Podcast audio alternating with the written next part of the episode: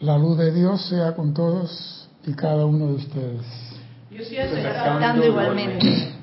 Mi nombre es César Landecho y vamos a continuar con nuestra serie de tu responsabilidad por el uso de la vida.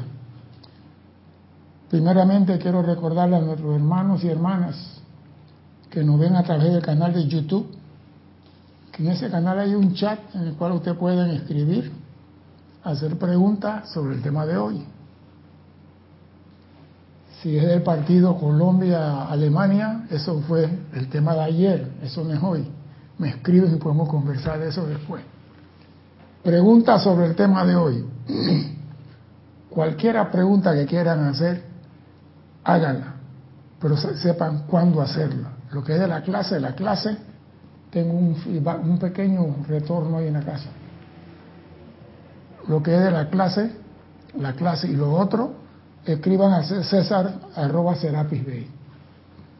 Bien.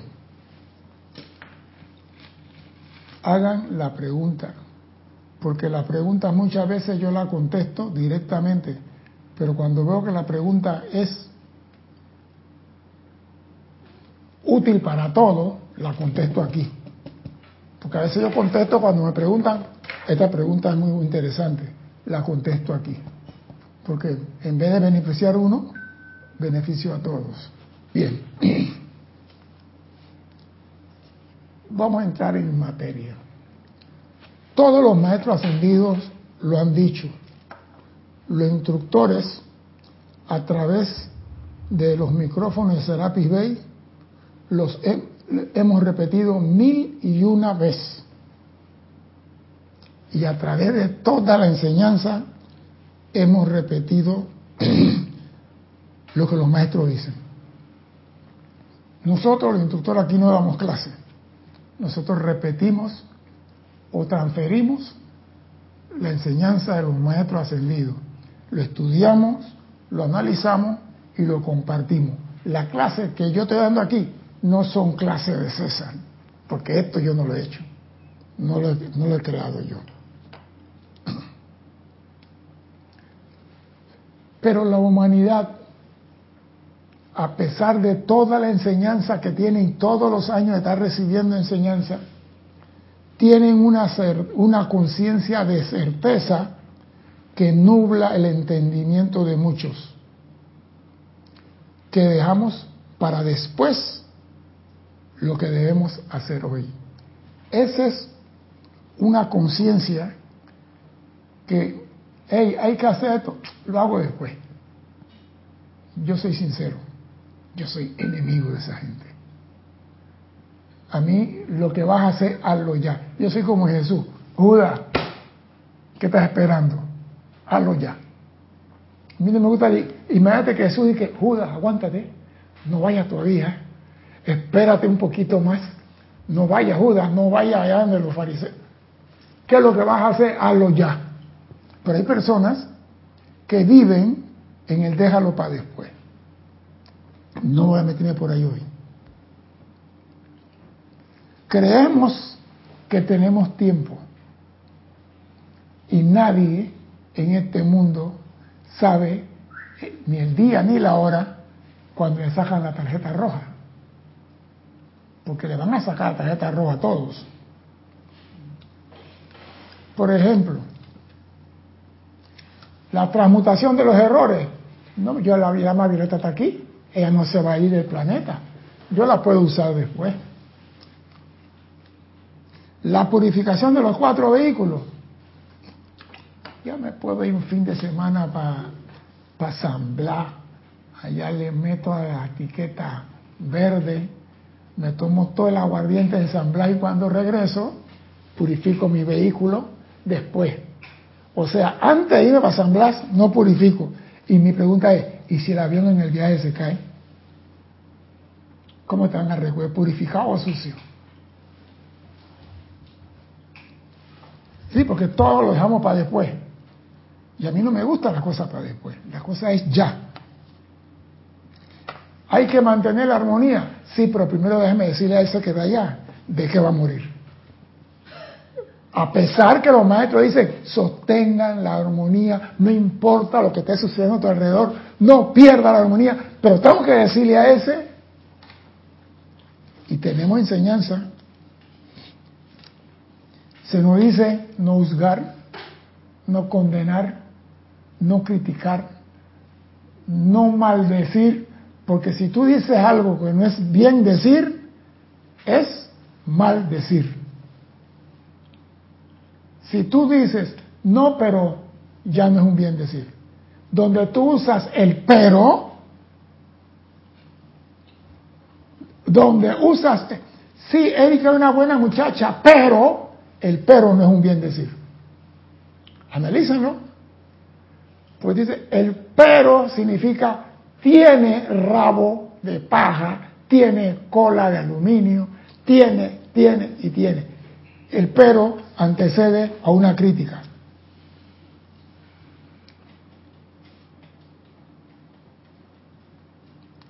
Nosotros no controlamos nuestro pensamiento ni sentimiento, a pesar de que hay 100 libros que dicen mantengan el control de sus palabras, de su pensamiento y sentimiento.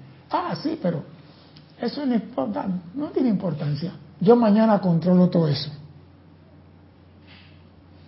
Te dicen que no digas nada inferior a la perfección, pero seguimos haciendo lo que no es la gana.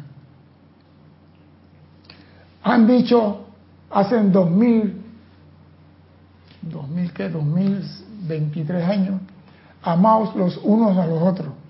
Sí, pero a ese fulano de tal que lo ame Dios, yo no.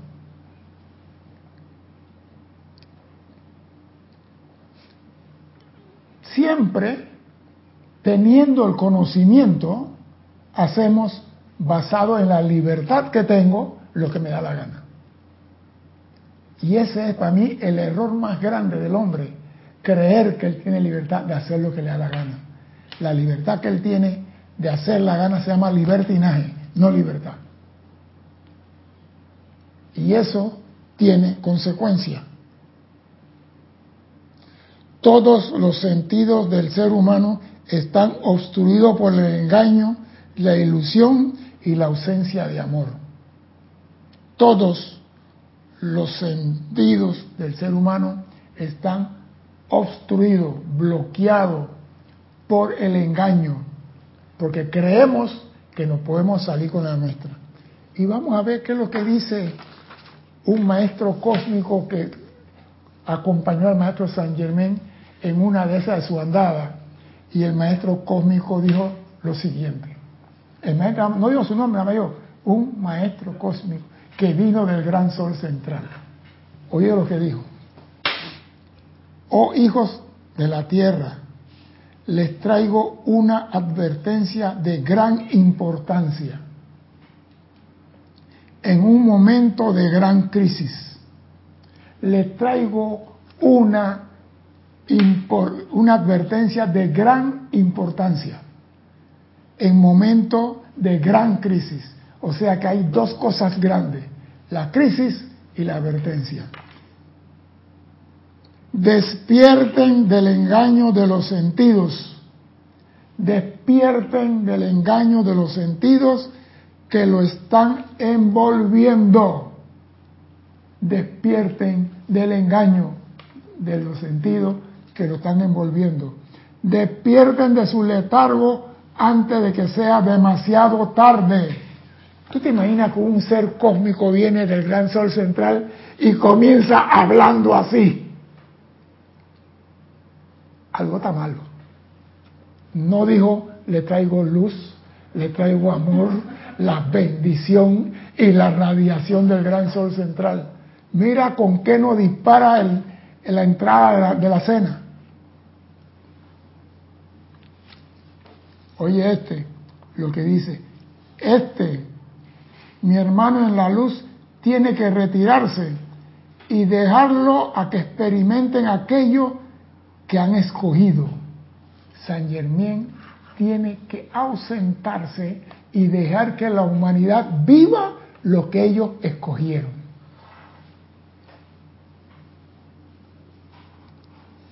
Y que lentamente lo está tentando en sus múltiples abismos. O sea que ya los maestros hicieron su trabajo, ya dieron la enseñanza, usted sabe cómo persignarse, el maestro se tiene que quitar y dejarte que tú enfrentes tus propias creaciones. ¿Qué pasó? ¿Qué pasó? ¿Qué pasó de qué? ¿Pero qué? ¿Viste? Vino el pero. Dime. Es que eso fue en misterios develados. Eso fue la actividad yo soy y sale ese ser a decir eso en ese, en ese momento. Y entonces viene el puente de libertad como quien dice para rematarlo. Rematarlo y ya tienen todo. A ver qué, hacemos. Sí, porque dice, hey, le estamos dando la enseñanza, le estamos dando el conocimiento, le estamos dando, le estamos dando y no vemos ningún progreso. Voy a continuar, porque este es misterio de velado. Dice, ustedes se han abierto por cuenta propia a la ignorancia incontrolada y emociones del ser externo. Ustedes se han abierto por cuenta propia a la ignorancia incontrolada. O sea que cualquier pendejo viene y le dice, Macumba es el maestro y ustedes se van a bailar con Macumba. ¿Dónde está el discernimiento? Yo oí, mire, para que vean, y voy a hacer un pequeño paréntesis aquí porque a veces uno oye, dicen que los músicos escuchan cosas y hacen canciones, ¿no? Y a veces uno escucha y saca conclusiones. Un pastor estaba diciendo el viernes pasado, la muerte no existe. La muerte no existe. Y Jesús demostró que la muerte no existe. ¿Y usted qué piensa de eso? La muerte no existe. Jesús demostró que la muerte no existe. ¿Tú qué piensas de eso? ¿Tú qué piensas? Que no existe. Gracias. ¿Tú qué piensas, Alex? Bueno, que no existe, sí, es un cambio de, de... Sí, eso me gusta, pero eso no es así. ¿Y tú qué piensas? La muerte, Jesús demostró que la muerte no existe. Señores, amarren todas las cadenas. No, yo creo que más bien Jesús demostró que se podía hacer un salto cuántico. ¿Tú estás iluminado o fumaste algo? ¿Tú estás iluminado o te fumaste algo temprano hoy? No sé. Es que lo que pasa es, Alex, tú estás expandiendo conciencia cada día más. En el principio, para que veas cómo es la vida, pues hay que saber hablar. ¿Cuál es el apellido de Adán? El famoso rey del Edén. ¿Cuál es el apellido de él? ¿De Adán? Sí. ¿Adán tenía un apellido? Sí. No te lo puedo. Perecerá. Perecerás. Ese perecerás es un edicto cósmico. Dios le dijo a Adán, perecerás. Sí. Entonces, ¿cuál es la diferencia entre perecer y morir? Si Dios le dijo a Adán, perecerás, ¿cuál es la diferencia entre perecer y morir? Ninguna. Eso quiere decir que la muerte existe. Pero Jesús vino a decirnos que podemos saltar por encima de la muerte, como tú acabas de decir. Entonces no podemos decir que la muerte no existe. Y los maestros ascendidos dicen, la muerte no es más que un cambio, el cambio llamado muerte. Cambio, porque en este universo lo único constante y seguro es el cambio. Lo demás es diferente. Por eso yo dije que la muerte no existe, porque yo lo estoy viendo desde el punto de vista que es un cambio. Pero no lo explicaste. Bueno, no me dio chance. A, a, mí me hablas, no me ponga la respuesta que 4 más 4, 8, pero no me pusiste la ecuación. Ponme no, la... es, yo sé, porque con ustedes sé que hay que explicar eso, pero me cerró ahí. No, es que está bien, la muerte existe porque Dios le dijo a Adán, vas a morir. Y si Dios le dijo a Adán, vas a morir, ¿cómo tú vas a decir después que la muerte no existe? Entonces Dios que estaba fumándose algo raro cuando dijo, le puso el apellido a Pérez. Él no dijo perecerá como apellido, dijo perecerá como hombre. Pero es que cuando él renunció a la verdad, ¿Quién? Adán, No renunció a ninguna verdad, esa es la historia que nos da la religión. bueno, yo sé, porque eso es, yo sé que es un cuento y un mito, pero si nos vamos buscándolo así, No, es que, hey, primeramente, el Edén no era el planeta Tierra, era una, una parcela de la Tierra, donde Dios dijo, este es, es el Edén, esto aquí, este, este, este país, vamos a poner, vamos a poner una isla, pues, San Blas. San Blas, la isla de Ustupo, en San Blas, este es el Edén. Porque cuando Caín se fue de ahí, consiguió esposa, eso quiere decir que afuera había mujeres. Dime, Erika, Eso ¿qué pasó? Se hacer. Fuera del Edén había más gente. ¡Claro que sí! En la Biblia está que Caín encontró mujer y tuvo descendientes y tuvo. Caín no tuvo hijo con su mamá, no se madrugó a Eva.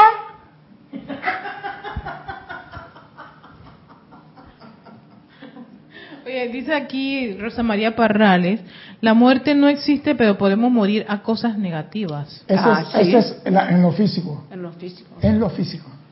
Yo puedo morir a la gana de comer patacón pisado. Yo puedo morir a la gana de tomarme un chivarrigal de 18 años. Pero eso no es negativo. No, yo, no hay- es que no hay nada negativo. Negativo, no, no. Negativo no quiere decir que sea malo. Lo que pasa es que hemos tipificado negativo como malo. Negativo no es malo, porque la corriente tiene un polo negativo y un polo positivo. Se integra y ya, la corriente. No, la línea positiva manda la corriente y la negativa trae el retorno. Bien. Dime, Bueno, Erika, ¿qué? No, ya. ¿Ya? ¿Ah? ¿Cómo?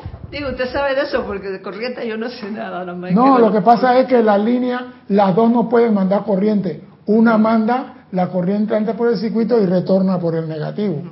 Y tiene uno negro que va a tierra, que si hay una sobrecarga, lo manda a tierra para no afectar el circuito. Pero esa es clase de otra cosa. Dime. Pregunta Maite Mendoza, César, esa historia de Caín la han dicho los maestros. Hija mía, está en la Biblia. Está en la Biblia. No tiene que darle vuelta. Eso está en la Biblia. Los maestros no hablan muchas cosas de la religión. Pero si usted lee la Biblia, Caín salió y tuvo esposa y tuvo la marca y que nadie podía matarlo. Porque la maldición de Caín era que nadie podía matarlo. Y Caín encontró mujer y tuvo descendiente. ¿Y la mujer dónde salió? ¿Quién la creó? Dime, dime. Es mi punto de vista. Yo te lo. Si yo veo en el libro, eh, los maestros ascendidos hablan del libro de la vida, Ajá. cuando la chispa y todo lo demás, Sí, y yo veo el cuento de la Biblia, porque para los seres humanos común y corriente, hacerle entender algo que no lo van a entender como la chispa crística, se lo tienen que decir como un cuento. sí, Pero a medida que el ser humano es carne, sí. para mí eso es evolución de Ajá. cuerpo, del ropaje este que llevamos para... ¿Y entonces? cubrir. ¿Y entonces? ¿Qué tiene que ver con la muerte de Caín, la evolución esa? Caín es un decir- hombre. Eso quiere decir. Tú me estás diciendo que Dios agarró a, a Adán y Eva y lo puso aquí y a lo demás, jódanse ustedes. No, Entonces, es que Adán y Caín es un nombre. Perdón, Adán y Eva Ajá. es un nombre, ajá. pero no es una persona física. Entonces, ¿por qué dicen el padre de la humanidad? Podría. Pero es que Ese, ese- mira, mira, es el enredo que han creado porque no tienen una respuesta. Dios agarró a unas personas y dice, estos van a ser el ejemplo de cómo se ha de vivir santificadamente en la tierra. Dios agarró a Erika y agarró a Alex y le llevó para ir a los tupos. Y le dijo, ustedes aquí van a vivir santificadamente. No coman de ese árbol. ¿Cuál era el árbol ese? El árbol de la sabiduría. Porque no tenían en el momento la conciencia para saber más de cuatro cosas. Y se saltaron primer grado y quedaron en sexto año. ¿Y dónde estaba? En el, en el medio, en el centro donde es el equilibrio. Y lo que está para los extremos son negativo positivo, para decirlo de una manera. Podría decir que, eh, una pregunta, podría decir, Ey, esto disculpa, no es la clase, esto no es la clase, pero sigan, Pero bueno, sigan. así como lo dices, parece un experimento. Es que era un, Es- es un exper- experimento, era un experimento. Nosotros somos parte de un experimento aquí en la vida. Esto es lo que tiene que ser. Los maestros ascendidos que quieren nosotros, que vivamos una vida ejemplar. Estamos aquí y los maestros dicen, ya no vamos a tener grupitos, vamos a tener a toda la humanidad viviendo de forma divina y espiritual. Pero el hombre tiene libertad de hacer lo que le da la gana. Dios trajo un ejemplo. Ah, ok. Mira que viéndolo desde el punto de vista, como dice Alex, eso de Adán, Eva, todo ese montón de cosas es como un ejemplo. Es un Es ejemplo. un ejemplo de lo que debería. Una vida santificada un- en la tierra. plan ideal. Sí, pero no es que el pecado de Adán, porque el, el Señor estaba diciendo, Jesús, yo digo, aguanta, aguanta, aguanta un momentito, perecerás, tiene que ver con el edicto de Dios, vas a fallecer. Porque tú te imaginas, si la ley dice, cada chispa que sale del gran sol central tiene que regresar, y nosotros somos esa chispa, ¿cómo vamos a ser eternos aquí? No podemos ser eternos aquí teníamos que ser brillante, como vamos a ver más adelante, brillante para poder regresar al sol. Y eso aquí en este plano hay que poner mucha atención para brillar. ahí está el, el- el tanto que habla usted del, ¿cómo se llama esto? Del ropaje, de la cosa esta, El traje espacial, del traje espacial. sí. ¿En qué momento, cuando, cuando nos pusieron el traje espacial, para coger la chispa, ahí es donde está la cosa? Iba, iba a decirme algo, Erika. Ya, voy a continuar. pues. Bien. No, yo digo, yo vi al pastor diciendo que Jesús, entonces Jesús murió, entonces dice él, Jesús murió por nosotros y resucitó al tercer día. Digo, por fin. ¿Cómo me está diciendo que la muerte no existe y que Jesús murió por nosotros y resucitó al tercer día? O sea que hay una, una cosa que no están hilando bien. En este plano, Gautama se dio cuenta que la muerte existía. Cuando salió de su castillo donde todo era dorado, donde todo era bonito, donde no había enfermedad, Gautama se dio cuenta. ¿Y eso qué? Un cadáver. ¿Y qué significa eso? Se le fue la llama triple, se le fue toda la luz. Ah, ese es muerto. Gautama se dio cuenta que existía. Entonces, en una enseñanza te dicen que existe, Mira, yo te voy a decir una cosa, y disculpa que te interrumpa. Eso, cuando yo vi esa película, eso es lo más gráfico que se puede ver. Cuando Exacto. se lo lleva y ve la muerte, y ve la gente llorando, y todo, o sea, eso fue como que, wow. O sea que nos hacen ver que no, quizás para que digo, a veces la misericordia dice, no existe para que no pongamos atención en eso. Sí. ¿Me explico? Yo, yo, yo entiendo ciertas cositas, más allá de lo que se ve.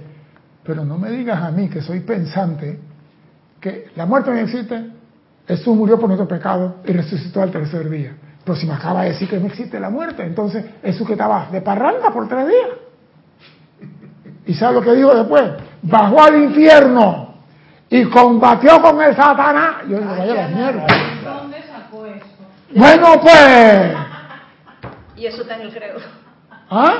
Eso está en el credo. No, es un evangélico en una. Yo sé, pero, pero eso que él dice que bajó y todo eso está en la parte del credo. Sí. Sí.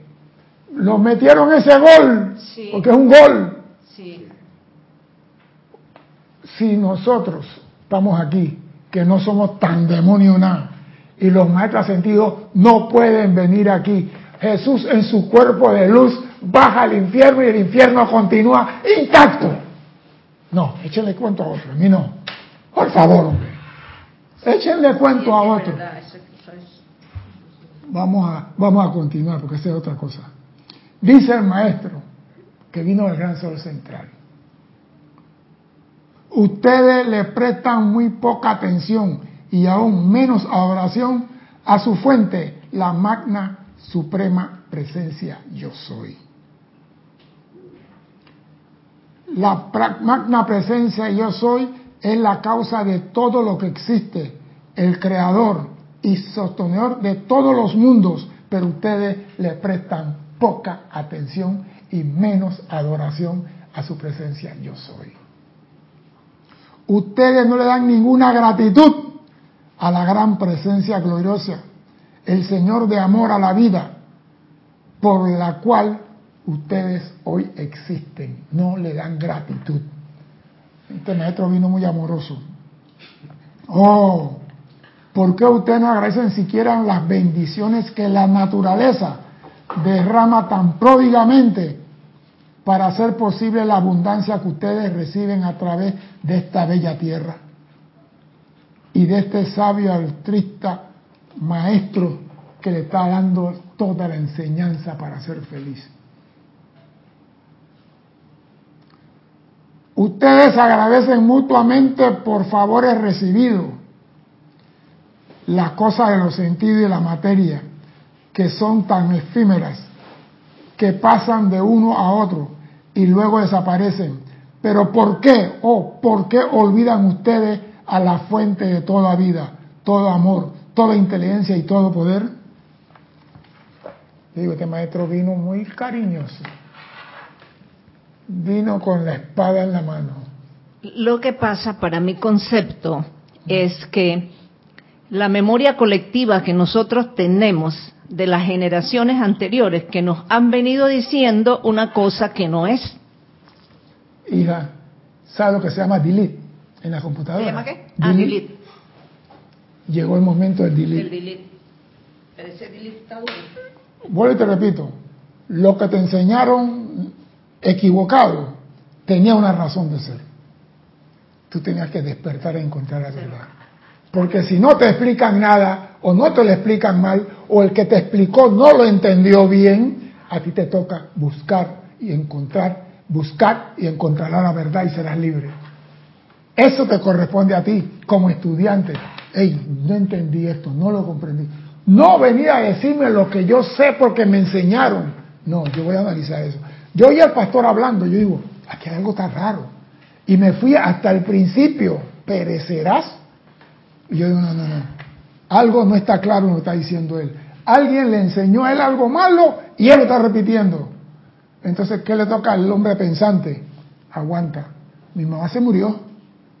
Mi mamá no ascendió, mi mamá se murió. Ahora, ¿qué quiero decir? Él murió, como dice el maestro, es un cambio de vestidura nada más nosotros nos vemos a dónde fue con el cambio. Pero de que el cambio se da, se da. ¿Me explico? Porque lo que es de Dios no muere. El traje, mira, voy a ir, voy a ir un poquito más allá y lo voy a dejar picado. Porque todos los que siguen a Dios con fe, haciendo su trabajo, mueren de forma horrible? ¿Por qué todos los apóstoles de Dios tuvieron una muerte trágica? ¿Por qué todos los que se han levantado en nombre de Dios sufren la agonía y la pasión y la tortura? Contésteme eso la otra semana. Se lo voy a dar de tarea. La otra semana contésteme eso. Decía mi padre, el que se mete redentor muere crucificado. No, ese es, ese es dicho tu padre, eso no es la realidad. No, sí, claro. No, es cierto. No, yo acabo de decir algo que tiene lógica y que muchos no han estudiado. ¿Por qué los que hablan en nombre de, inclusive Jesús tuvo que pasar por martirio. ¿Por qué? La otra semana contesten eso. Por la conciencia de la gente.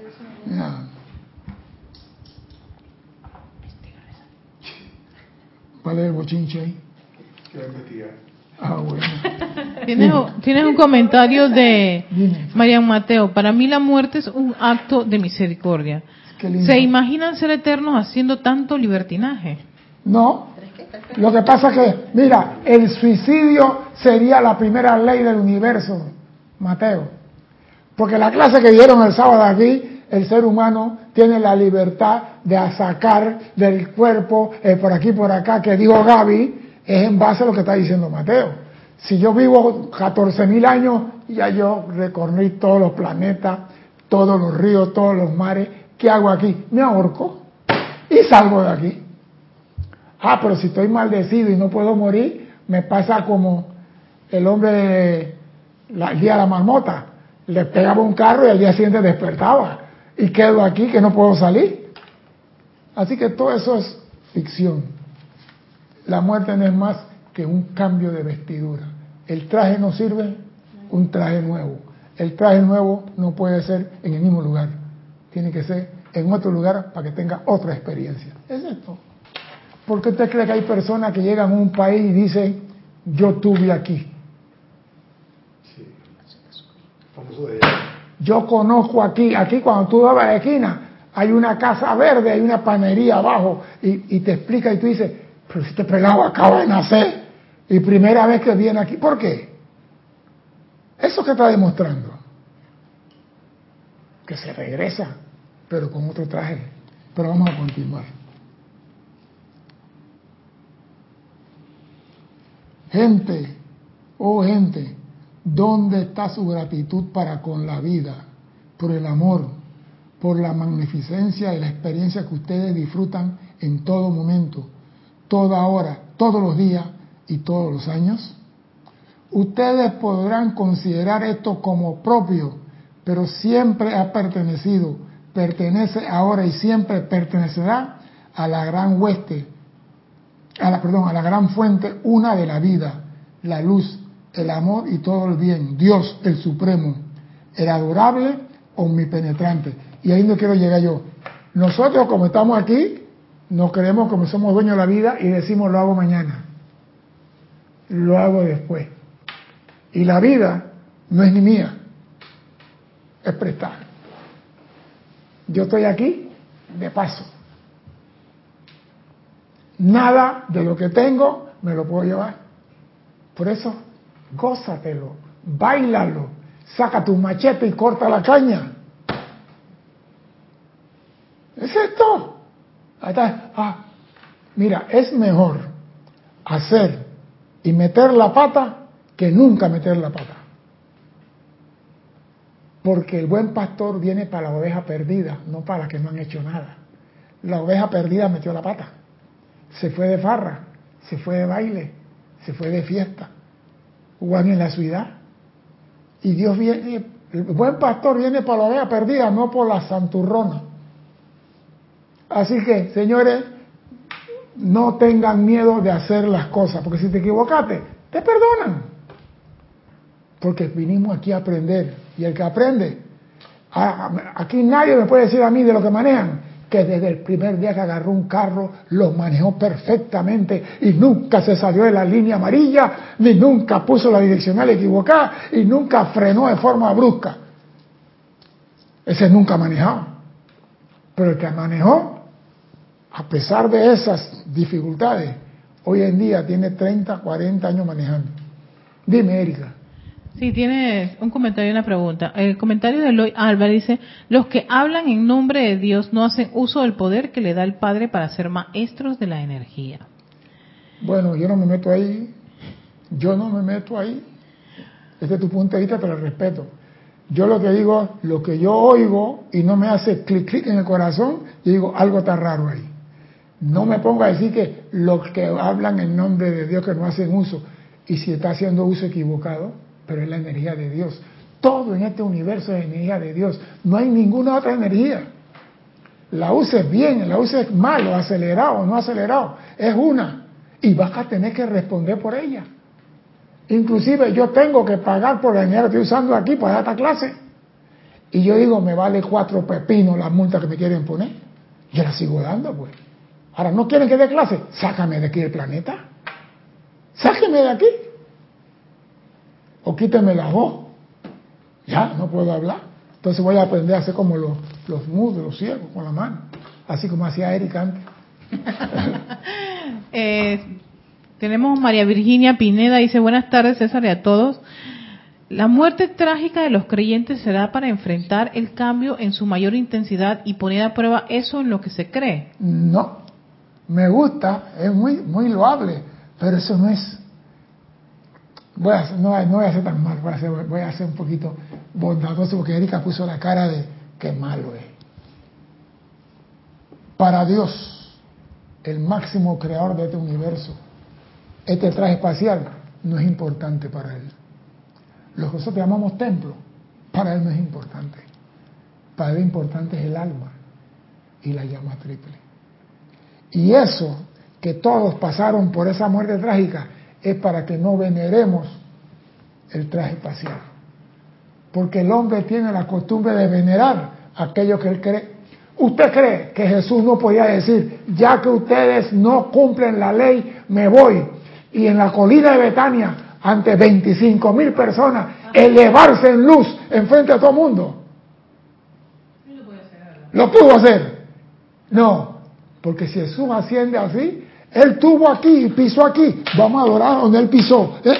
Eh, no. Demuestran que ese proceso de los latigazos y toda esa cosa, eso era un, eso era algo de él, de parte de su entrenamiento. Claro. Era como él renunciar a esa parte humana. A esa parte humana, eso no me sirve. Lo, hagan lo que quieran con esto, eso no es lo importante. Lo importante es el Cristo. Yo soy el importante y la llama triple que yo represento. Oye, es que mira que los maestros, y el mismo maestro Señor Jesús dice que eso no es tan importante como la parte de la ascensión. Yo te estoy diciendo. Sí. Te estoy diciendo. Entonces, todos los apóstoles que siguieron a Jesús siguieron la misma línea. Hagan con mi cuerpo lo que ustedes quieren, porque en mí está la luz de Dios que nada puede destruir. Oh. Por eso, por eso nada más. Ya te contesté, no, me, no tiene plata semana. Eso. No es que, ay, eso, hubiera dicho, voy a ascender enfrente de 25 mil. Eleva su cuerpo y todo el mundo dice, no hay apóstol que pueda hablar pendejada. Yo lo vi. Pero no, resucitó, como dicen otros, a tres personas nada más. María Magdalena, Juan y Pedro. Fueron los que lo vieron. Esos fueron los tres que llegaron al sepulcro cuando murieron la piedra. Jesús pudo haber hecho para que 25 mil personas lo vieran, los fariseos lo vieran, los saduceos lo vieran, los escribanos lo vieran, y no lo hizo. Porque si lo hace así, estaba elevando ese cuerpo. Eso no va para el reino del Padre. Allá es luz, esto se queda aquí. ¿Acaso no dicen polvo eres y en polvo te convertirás? Eso se queda aquí. Pero sigamos lo que dice el maestro que vino del gran sol central. A causa del propio mal uso que ustedes le dan a la energía de vida, que este omnipresente uno derrama sobre ustedes de manera constante, pura, perfecta e incontaminada, han creado construcciones tan destructivas y dolorosas que ya no pueden soportarse. Ustedes han creado situaciones tan dolorosas que ustedes mismos no pueden soportar. Óigase esto. Y es entonces que, ya sea por desesperación, agonía o rebelión, ustedes acuden a Dios para que los libere de tal miseria. O sea que yo primero me alejo de Dios, hago lo que me da la gana, maldigo, insulto, ofendo y me tomo y corto con el machete la caña y hago todo lo que me da la gana. Y cuando me viene de regreso eso, que el mundo se me pone de cuadrito, amada la presencia yo soy, ¿por qué me abandonaste? Eso de por qué me abandonaste es rebelión. ¿Parece mentira? Decirle a la presencia, ¿por qué me abandonaste? Es rebelión. La pregunta es ¿por qué rebelión? ¿Por qué decirle la presencia, ¿por qué me abandonaste? Es rebelión. ¿Aló? ¿Están aquí? Lo veo tú serio. ¿Por qué rebelión? Es rebelión. ¿Cuándo Dios se apartó de ti? Entonces, ¿quién se apartó? Yo. Entonces, ¿a quién tiene que culpar? ¿A Dios o a ti? ¿Qué pasó? ¿A quién tiene que culpar? ¿A Dios o a ti? Y el gran maestro cósmico lo dice. Y entonces ustedes, que ya sea por desesperación, agonía o rebelión, y mete la palabra rebelión, por algo la metió, ustedes acuden a Dios para que lo libere de tal miseria. Y la rebelión es decir, ¿Por qué yo? ¿por qué me pasa esto a mí? ¿Por qué no dices, ¿qué hice yo? ¿Qué fue lo que yo sembré para estar cosechando? Ah, no, yo no sembré nada. Yo ni siquiera tengo parcela. ¿Por qué Dios me castiga? Dios no castiga a nadie, tú mismo te lo haces. Esta es la ofrenda que ustedes le presentan al dador de todo bien a cambio de esa incesante perfección que continuamente otorga en amor supremo. Esa es la ofrenda que ustedes le presentan al dador de todo bien. La agonía, rebelión y sufrimiento. La única condición que el gran ser exige para darlo todo es que se le use correctamente para bendecir al resto de la creación con júbilo infinito, actividad armoniosa y perfección. Lo único que Dios pide para que uses su energía es que lo uses para darlo al bien, en bien de todos. Entonces, la energía de Dios para decir, sí, pero ella es, es una expresión que dice, ella es la peor de todas.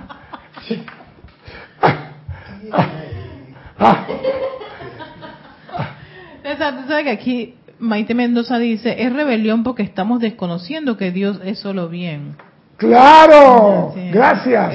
Es, que la verdad, cuando tú dices, Dios mío, ¿por qué me pasa esto a mí? Es rebelión. Porque no estás mirando la verdad. O como dice María Mercedes, porque uno mismo fue quien se apartó de él. Y le echamos, y nos está diciendo el gran maestro que vino del gran sol central. Esta es una advertencia, vamos a decir, ¿qué es lo que sigue en la advertencia? Porque estamos comenzando. Cuando desde las profundidades de la misericordia, de la miseria, cuando desde las profundidades de la miseria, ustedes se vuelven una vez más hacia su fuente y le piden alivio por sus fechorías, claman en la agonía de la desesperación, o si están rebeldes, culpan a la vida y a la fuente de todo bien por permitir que existan lo que denominan injusticia con ustedes. ¿Tú te imaginas que tú te has pasado la vida criticando a todo el mundo y cuando te toca de rector la cosecha la crítica, ¿y por qué a mí, Dios mío? Si yo soy tan bueno, tan amoroso, tan bondadoso, que vuelo como un oso, dime. Ok, tienes otro comentario y una pregunta. Raiza dice, le estoy haciendo un reclamo a la presencia de algo que yo hice por ignorancia. Es, Exacto. Por ignorancia es que reclamo. Y Carlos Peña dice, César, ¿a qué se podría referirse Jesús cuando dijo, Dios mío, ¿por qué me habéis abandonado? Abandonó. Sí, eso fue, me habéis abandonado? eso fue parte de la cruz. Jesús le preguntó, Padre, Padre, ¿por qué me ha abandonado? Y eso es todo tenemos que vivir en un momento de nuestra vida. El maestro, mire, yo lo leí delante aquí y se lo voy a repetir.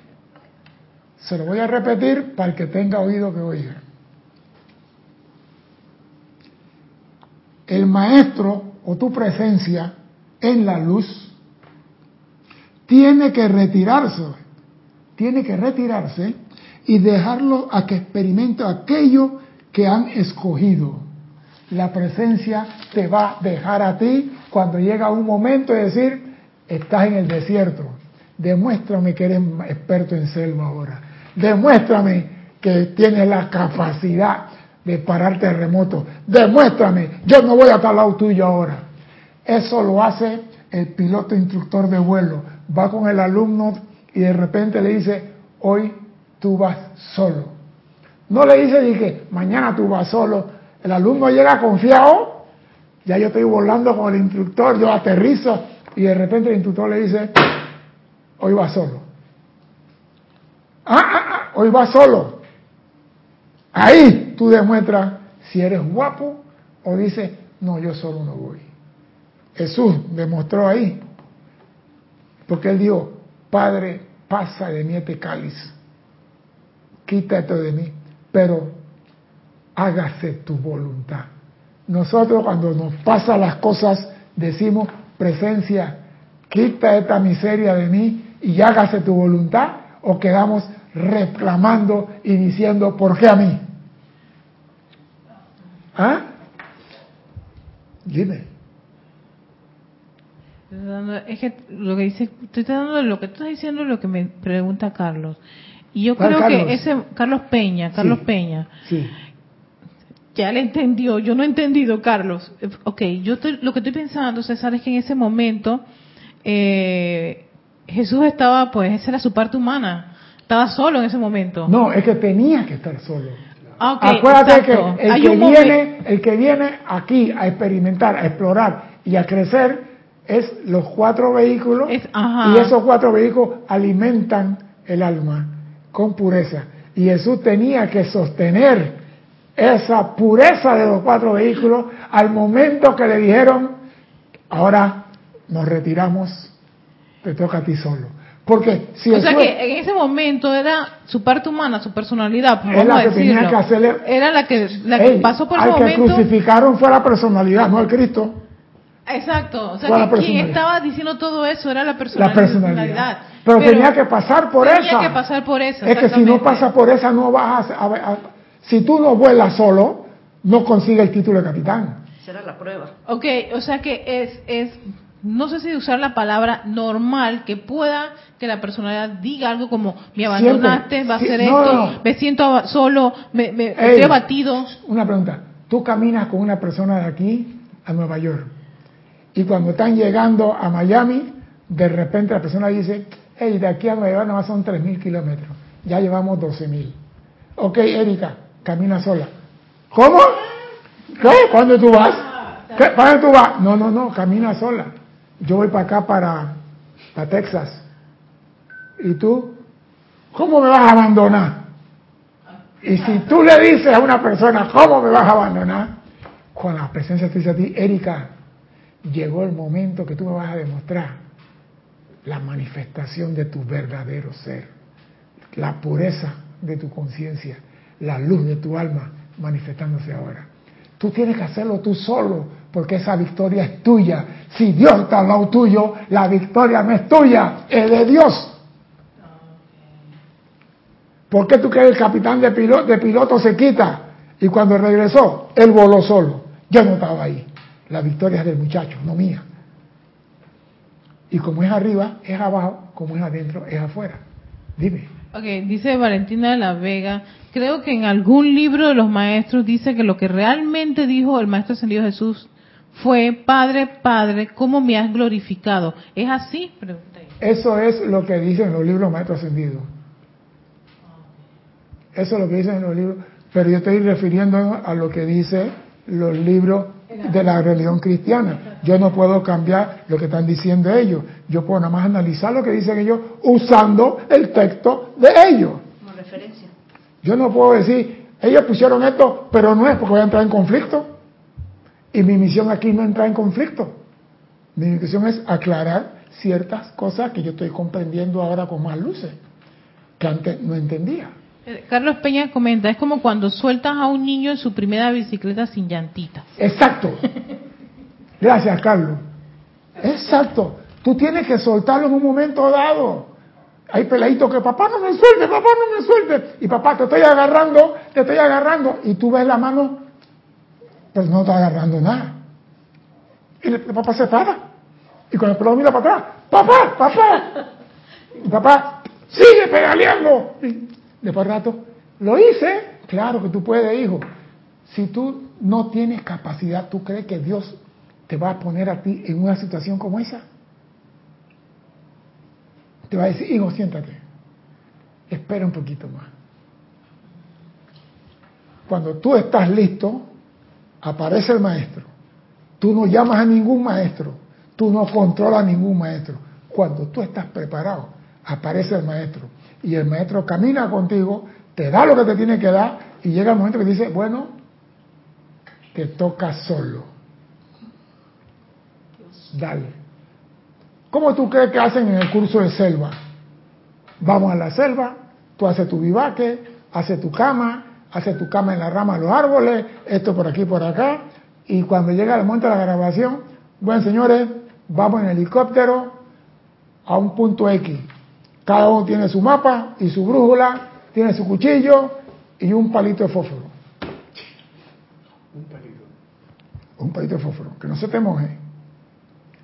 Señores, usted tiene tres días para salir de la selva. Solo. Antes tú estabas con el instructor que te enseñaba cómo hacer el nudo, el ballestrinque y cómo hacer esto y cómo hacer el lazo y cómo soltar el lazo jalando desde acá. Y, pero cuando llegó a los tres días, solo. Arréglate solo. Y te dicen, cualquiera cosa le daremos el pésame a sus familiares. Si ustedes no salen. Si se lo comió un tigre o una culera lo madrugó en el árbol le daremos el pésame a sus familiares. Así que nos vemos en tres días. El helicóptero baja aquí, toda tu mapa. Mi primer punto es tal, mi segundo punto es tal, mi tercer punto. Voy para allá. Te coge 24 horas caminando en esa dirección, ese es tu problema. Solo.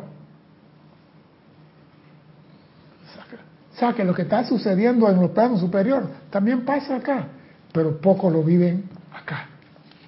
Vamos a continuar.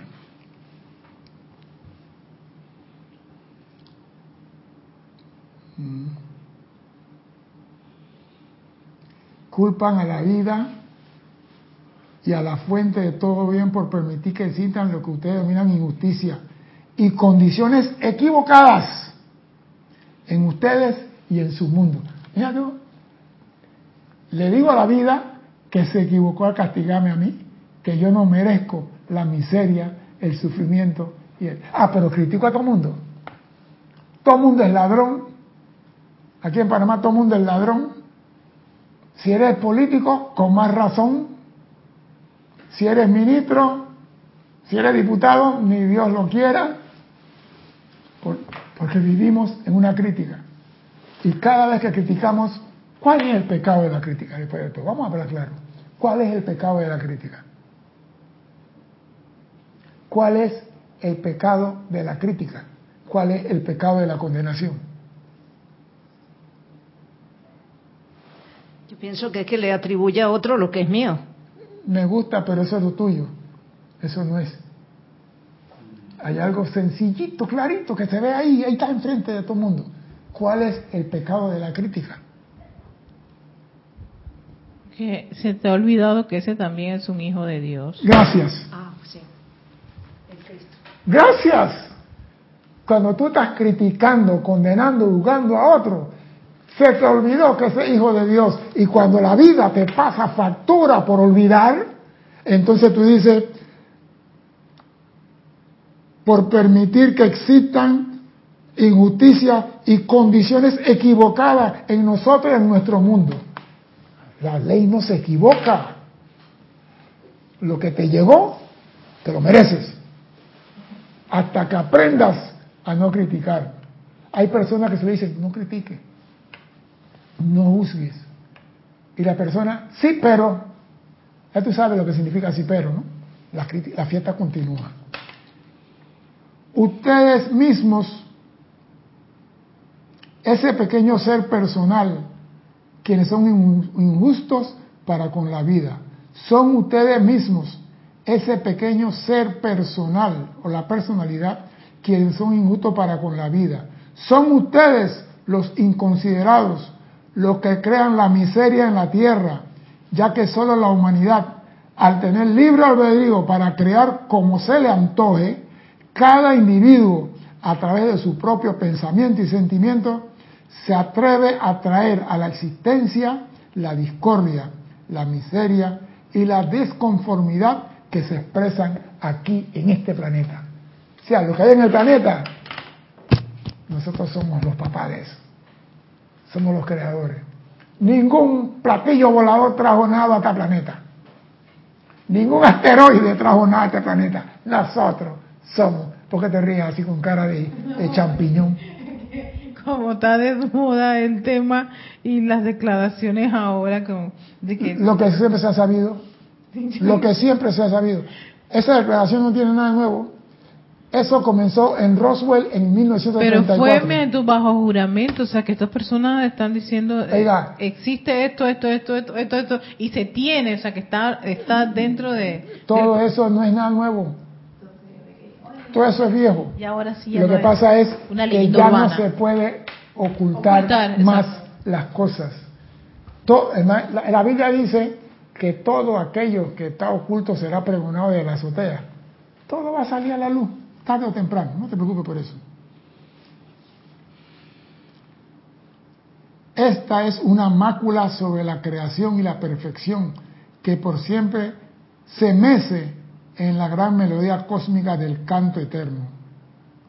La humanidad es la única culpable de producir una disonancia en la música de las esferas. ¿Tú te imaginas que todo el coro está cantando aleluya? Y tú dices. Alex, ¿qué estás haciendo? Cantando, cállate. Me mandó a callar y me dijo pupitre. Me dijo pupitre. Si no estás cantando bien, lo único que crean la oscuridad en el cosmos somos los, la humanidad del planeta Tierra. Parece mentira. Lo único que produce oscuridad en el cosmos es la humanidad del planeta Tierra. Y se ha puesto una bóveda para evitar que esas creaciones imp- impuras y imperfectas salgan y contaminen el cosmos.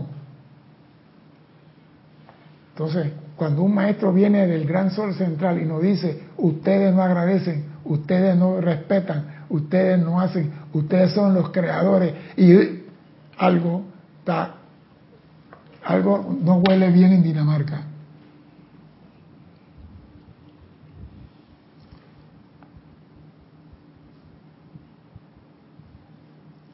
La humanidad es la única culpable de producir una disonancia en la música de las esferas, ya que todo lo demás vive y actúa de acuerdo con la ley de amor, la ley de vida, de armonía y de luz. Todo lo demás se fusiona con el todo armonioso, el cuerpo del ser infinito y todo amoroso.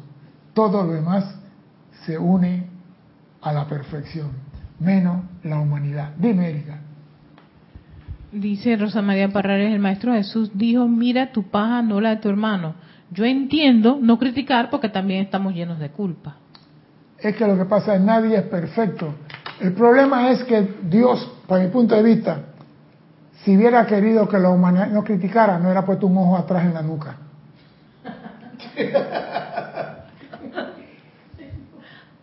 Así viéramos para atrás. ¿Sí? ¿Sí? Porque no tenemos tres ojos, uno, dos y tres. Esto lo cerró la ignorancia. Pero si hubieran puesto un ojo atrás, yo pudiera ver lo que estoy dejando mi huella atrás. Yo como voy para adelante, nada más veo lo que produzco para adelante, pero no veo lo que estoy dejando atrás. Y se me olvida que yo tengo poco de lagartos que dejé atrás de mí, poco de culebras, poco de cadáveres. No dice el maestro la mortaja mortaria que dejamos atrás. Pero si yo tuviera un ojo, yo estuviera yendo para atrás y digo, epa, estoy dejando basura, entonces no criticaría. Pero como no veo para atrás y veo para adelante, critico a todo el mundo que viene atrás de mí. Dime. Dale pues. Ay, no. Para pasar a los Bueno, conectados. sí, eh, sigo la clase otra semana también. Naila Escolero desde San José, Costa Rica, reportando sintonía. Yanek Conde desde Valparaíso, Chile también. Diana Liz desde Bogotá, Colombia. Laura González desde Guatemala. Juan Rafael Martes Sarmiento desde Barranquilla, Colombia. Marian Mateo de Santo Domingo, República Dominicana. Eh, Dulce Ujú. Primavera, no sé si será el apellido, este, desde Caracas, Venezuela, Nora Castro desde Teques, Venezuela, María José Manzanares desde Madrid, España, Lisa desde Boston, Maite Mendoza desde Caracas, Venezuela, Miguel Ángel Álvarez desde Lanús, Argentina, Manuela Sánchez desde Madrid, España, Charity del Sot desde Miami, Florida, Marian Hart, Buenos Aires, Argentina, también tenemos a Raiza Blanco desde Maracay, Venezuela. Olivia Magaña desde Guadalajara, México. María Mercedes Morales desde Barcelona, España. Yariela Vega Bernal desde la ciudad de Panamá, en algún punto de Panamá. Paola Farías desde Cancún, México. María Vázquez desde Italia, Florencia. También tenemos a Karen Yulisa Portobanco desde Estelí, Nicaragua. Denia Bravo desde Miami, Florida. Continuamos con Rafaela Benete desde Córdoba, España, Valentina de la Vega desde Coruña, Galicia, España. También tenemos a María Delia Peña desde Gran Canaria. Leticia López desde Dallas, Texas. Elizabeth Aquino, creo que es de Uruguay, sí, San Carlos, Uruguay. También tenemos a Rosa María Parrales desde eh, León, Nicaragua. Mirta Quintana Vargas desde Santiago de Chile. Angel Soto desde Santiago de Chile. Martín Cabrera desde Buenos Aires, Argentina. Noelia Méndez desde Montevideo, Uruguay. A ver. Eloy Álvarez desde Mariano Acosta.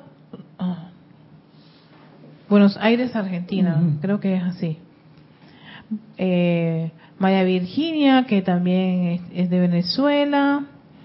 Mm, voy, voy, voy, voy. Eh, bueno, Carlos Peña, que ya nos había compartido su comentario, pero está en sintonía. Eh, Marlene Blanco, desde Maracay, Venezuela. Eh, a ver, seguimos aquí. Y Florencia Ancheta, desde Uruguay. Son los conectados del día de hoy. Gracias. Gracias, gracias, Rosenda. Dice el gran maestro que vino del gran sol central. Todos los otros ámbitos de vida y luz se mueven y crean de acuerdo al principio fundamental sobre el cual descansa la perfección. Dicho principio es el amor, no el amor humano, el amor con mayúscula. ¿Cuál es la diferencia entre el amor humano y el amor divino?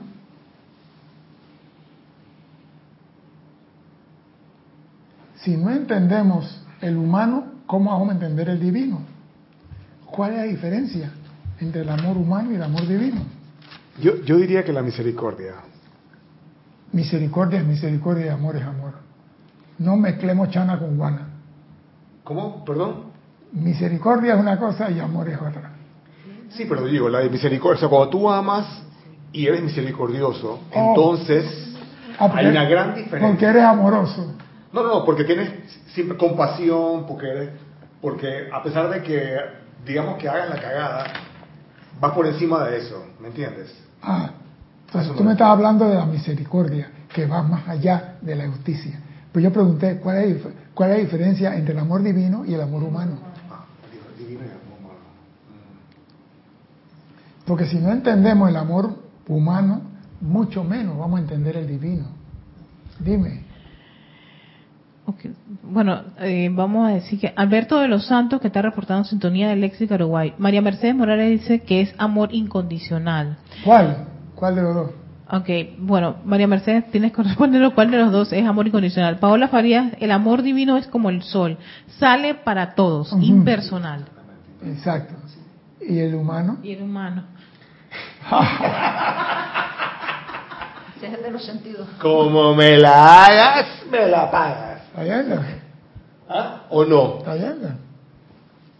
El humano, estamos hablando del humano, ¿no? O sea, sí, Alex acaba de definir humano y No, porque él puede tener mamá y él no le va a decir a mamá, me la hace y me la paga.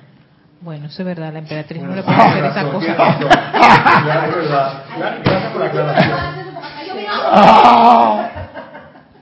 Los maestros dicen, ustedes a pesar de ser pésimos padres, no le dan piedra ni culebra a sus hijos cuando tienen hambre. Ok, María Mercedes dice que el amor incondicional es el divino. Sí, está bien. Claro, sí, así es. Ok, Rosa María Parral le dice, el amor divino es luz y el amor de humano es de deseo carnal. No, ¿viste? Ya se fueron por el lado que no es. Vamos a dejarlo ahí. No, César, no, espérate, espérate. no, después nos va a dejar la tarea para la próxima semana. Espérate, o sea que hay un, hay un amor humano. Sí. No puede ser tan, tan, o sea, no, no, no es horrible, no lo podemos No, no es horrible. No, no, podemos tampoco tacharlo de, de injusto, de cruel, ni de carnal. Hay un El amor, que hacemos nosotros los humano humanos. no es más que un sentimiento que un ser existe por otro. Es el amor humano. ¿Cómo así? El sentimiento, ¿El sentimiento? que un ser existe por otro.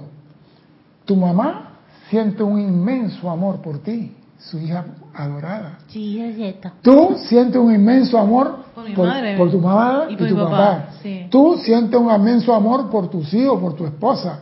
Eso nada más es un sentimiento. Pero tenemos que tener algo claro. Dime. Yo creo que, para mí, pues, pues, yo creo que cuando Jesús dijo, perdónales porque ellos no saben lo que hacen, eso es amor divino. Sí. Ok, oh, acá vamos con, con las apuestas de, la- de, de mis hermanitos también. Raiza Blanco dice, el amor divino no cambia y el humano es cambiante. Claro. Ok, sí, ese también, sí. Eh, eh, eh, Por eso, porque tú puedes estar bien con tu papá y mañana no le hablas. Exactamente. O hoy tengo pareja y mañana quiero... Hoy, hoy tienes caña y mañana lo corta. No, no escuché cómo fue. Hoy tengo pareja y mañana quiero... cortarle, cortarle algo. A ver, dice... Eh, me, me están cambiando la clase. Carlos. Peña dice, el amor humano es un apego. Eh, María Mercedes Morales, el amor humano es el sentimiento en acción por el prójimo. Está bien. Dice Dulce de Primavera, amor humano lo dirige la personalidad y el divino es la presencia de Dios, yo soy actuando. Bien. Entonces, en base a eso, el amor humano no muere por hambre, muere por indigestión. El amor humano muere por indigestión. Indigestión, No muere por hambre, no muere por hambre. muere por indigestión. Y la ayuna es el alimento del amor humano. Se la puse bonita. Ya, voy, voy a seguir con... ¿a ¿Qué, a qué más comentarios, César? Ay, no. Lisa dice, el amor divino es estar vacío de todo. María Virginia dice... ¿Cómo, cómo, cómo? Eh, Lisa, el amor divino es estar vacío de todo. O sea, una copa vacía no tiene nada que dar. No puede haber amor entonces ahí. El amor es dar. Y si está vacío, tú no puedes dar lo que no tiene dentro de ti. Así que no puede ser el amor divino vacío. Ese está vacío de todo. Ok. Ah, bueno. Bueno, María Virginia dice, el amor humano es sentimental, variante. Ajá. El amor divino es el mecanismo que mantiene al universo y a todos en el universo funcionando. Exacto. Eso es. Pero entonces tenemos que diferenciar cuando el maestro habla de amor, que no es amor humano.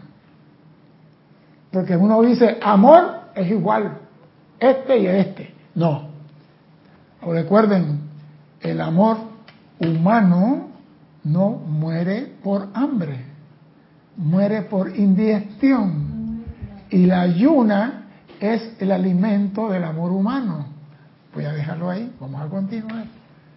Yo sabía que esa no la iban a agarrar. Pero quiero que... Es que si ustedes analizan un poquito, la respuesta está ahí. Vamos a continuar.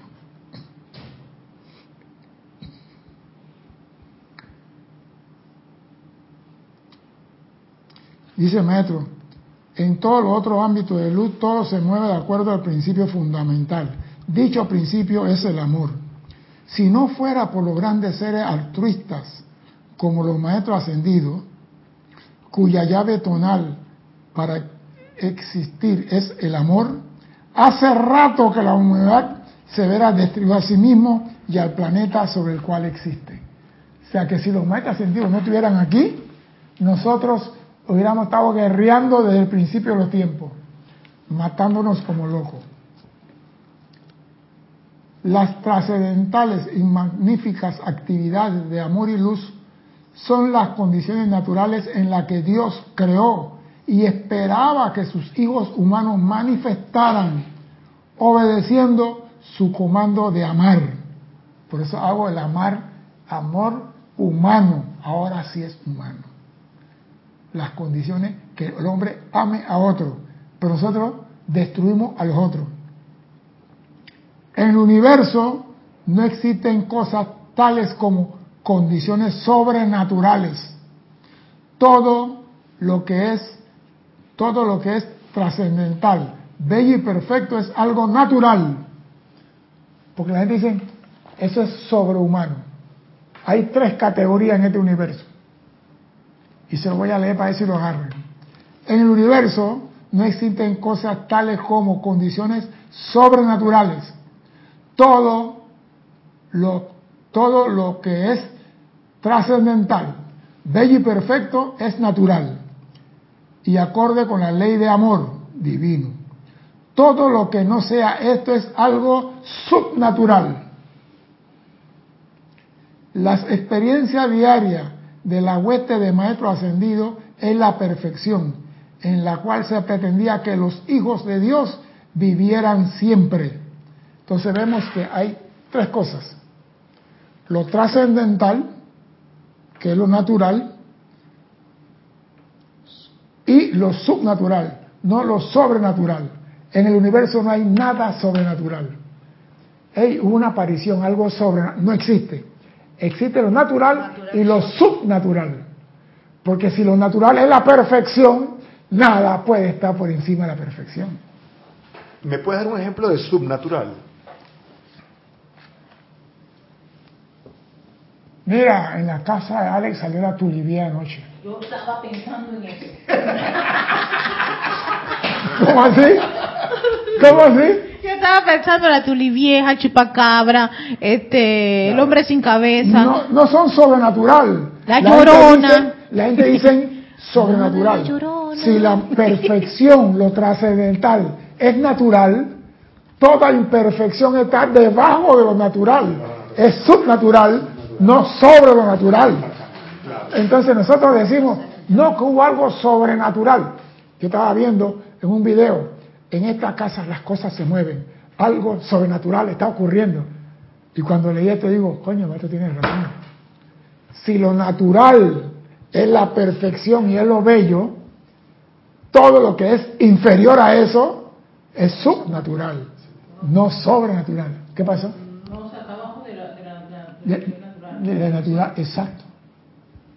Entonces lo natural es trascendental, eso sí. Eso es todo lo que es bello, trascendental, viene de la presencia. Y lo demás está debajo. Pero el ser humano, como le gusta poner nombre a las cosas, ahora es la minicencia, la benicencia, la mesencia y toda la esencia que hay. No, porque ahora es, no porque tuvo no sé qué. Y yo digo, mira cómo sacan palabras griegas del Antiguo Testamento. Palabras que ya ni se usan, pero bueno, no importa. Dándole vida. A cadáveres. Los hijos de la tierra expresaron esta perfección una vez en un ciclo anterior, la cual constituyó una edad dorada. La civilización anterior, esa antigua perfección, es la más vieja que ustedes imaginan, es más vieja de lo que ustedes imaginan, más vieja de lo que creen. Toda la humanidad en ese periodo vivía en estado trascendental, similar a los maestros ascendidos. Vivían de forma natural, vivían tranquilos, tenían hambre, precipitaban, querían un abrigo, precipitaban, no querían abrigo, esterilizaban. Y dice, ustedes pueden volver a vivir todo eso de nuevo solamente poniendo su atención en la fuente una. O sea que el maestro, a pesar de darnos puñetes desde que llegó, nos dice, ustedes pueden volver a vivir lo trascendental que tuvieron en edades anteriores. Pero ¿por qué el hombre no hace eso? Porque está ocupado en el falso Dios. ¿Cuál es el falso Dios, Alex? El falso Dios. Que el hombre busca, pelea y mata por él en la tierra. Saca tu cartera, Alex. El dólar. Sí, es verdad. Parece mentira. Porque el hombre, en vez de decir, mi suministro es Dios, mi, mi fuente es Dios, y Dios permite que existan empleos para canalizar a través de ellos lo que yo requiero para estar aquí. Pero el hombre no lo ve así. El hombre ve la empresa como su fuente de suministro. Y mientras tú tengas falsos dioses, no quiero seguir con lo que sigue. Cuando se apartan del amor, lo que los hijos de la tierra hacen es escoger deliberadamente y conscientemente la experiencia del caos. Cuando se apartan del amor, escogen el caos. Quien quiera que trate de existir sin amor no puede sobrevivir por mucho tiempo en ninguna parte de la creación. Aquel que cree que puede vivir sin amor no va a sobrevivir en ninguna parte de la, de la creación. Tales esfuerzos solo redundarán en fracaso, miseria y disolución.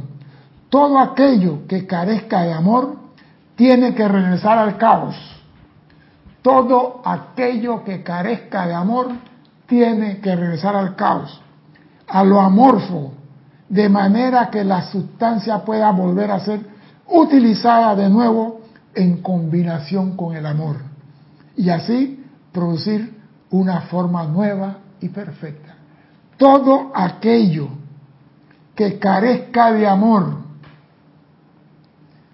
tiene que regresar al caos, a lo amorfo, a lo que no tiene forma. ¿Por qué tiene esa cara, Erika? Tienes, tienes una pregunta. Dime. Dice Nora Castro, por ejemplo, ver a una persona que más nadie ve, pero uno ve como ver a alguien a todo color y nítido, esto es subnatural. ¿Lo ve con ropa o sin ropa?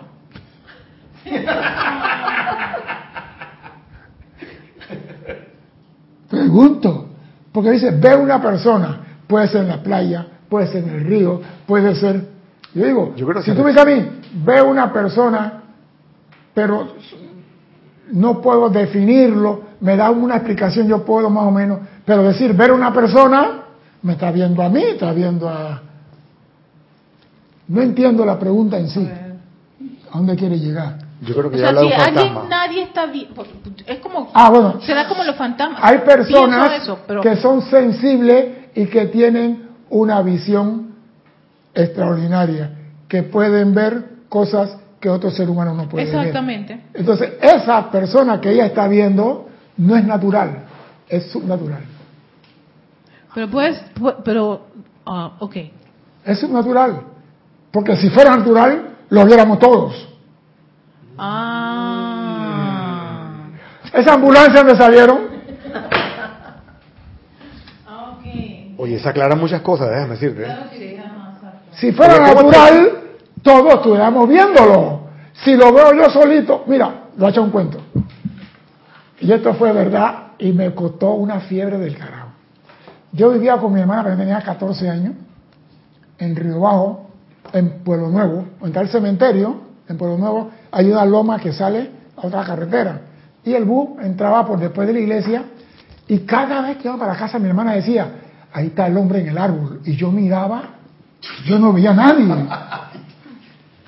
Y yo decía, ¿ella está fumando algo o está borracha? Llegamos a la casa. Cuando veníamos para casa va- varias veces, ahí está el hombre en el árbol. Y digo, ¿cuál hombre? El que está en el árbol. Decía mi hermana. Y yo, chiquillo, atrevido, liso, impertinente, imprudente, con todo lo contundente, me fui al árbol y abracé el árbol. ¿Qué hombre? ¿Dónde está? Que yo no lo veo. ¿Eh? Caminé como 150 metros. Y yo temblaba con una fiebre y temblaba. Tuvieron que traer agua bendita y tuvieron que traer un poquitón de vaina rara. Y yo, eh, eh, eh. y mi hermana, ¿por qué fuiste a molestar al hombre? Y digo, pero ahí no hay nadie. Algo pasó ahí que yo no entendí. Entonces yo comprendí que no todos tenemos la capacidad de ver las cosas que ocurren. O sea que puede, puede, puede, puede haber personas que vean cosas subnaturales. Ejemplo, un perro está echado y el perro levanta la cabeza y mira así y, y se echa para atrás. ¿Por qué ese perro actúa así? El que conoce dice, el perro vio algo. que no conoce, el perro se asustó. No, hay seres que ven, hay seres que oyen, hay seres que con la mente... Mire, yo me eché a reír hoy. Hay una vecina gorda en el edificio de enfrente. Cuando digo gorda, es gorda. Los mulos, la pierna, la pantorrilla se muere como así. Ey, y yo he notado algo, que yo salgo de la casa, cierro la puerta de hierro y ella va con los dos hijos para la casa de ella. Y yo estoy parado, yo nada más la miro y ella se voltea. Y yo digo, ya van varias veces que yo la miro a ella y ella se voltea. Y yo sé lo que está pasando. Eso yo lo hacía en la escuela cuando estábamos muchachos, que queríamos ver a las muchachas y yo la miraba y pensaba y decía, volteate. Y las muchachas se volteaban. Y a mí me dijo un señor Rosa Cruz, usted tiene ese que usted puede mentalmente. Y yo digo, no me gusta manejar esa vaina. Y no le hice caso. Pero yo nada más veo a la señora y ella se voltea y digo, ¿cómo es carajo sabes que la estoy viendo? Ya me di cuenta. Tenemos cualidades que no conocemos. No todos tienen la misma nota en la, sinfonía cósmica. ¿Y eso es natural o es subnatural? ¿O eso... Lo que tú desarrollas en ti es natural. Lo que tú desarrollas en ti es natural, es un don. La clarividencia y la clariaudiencia es un don. El control mental es un don. El poder de la mano también es un don. Que tú puedes hacer a una persona así, la puedes tumbar. Sin tocar. tu fuerza. No sirve.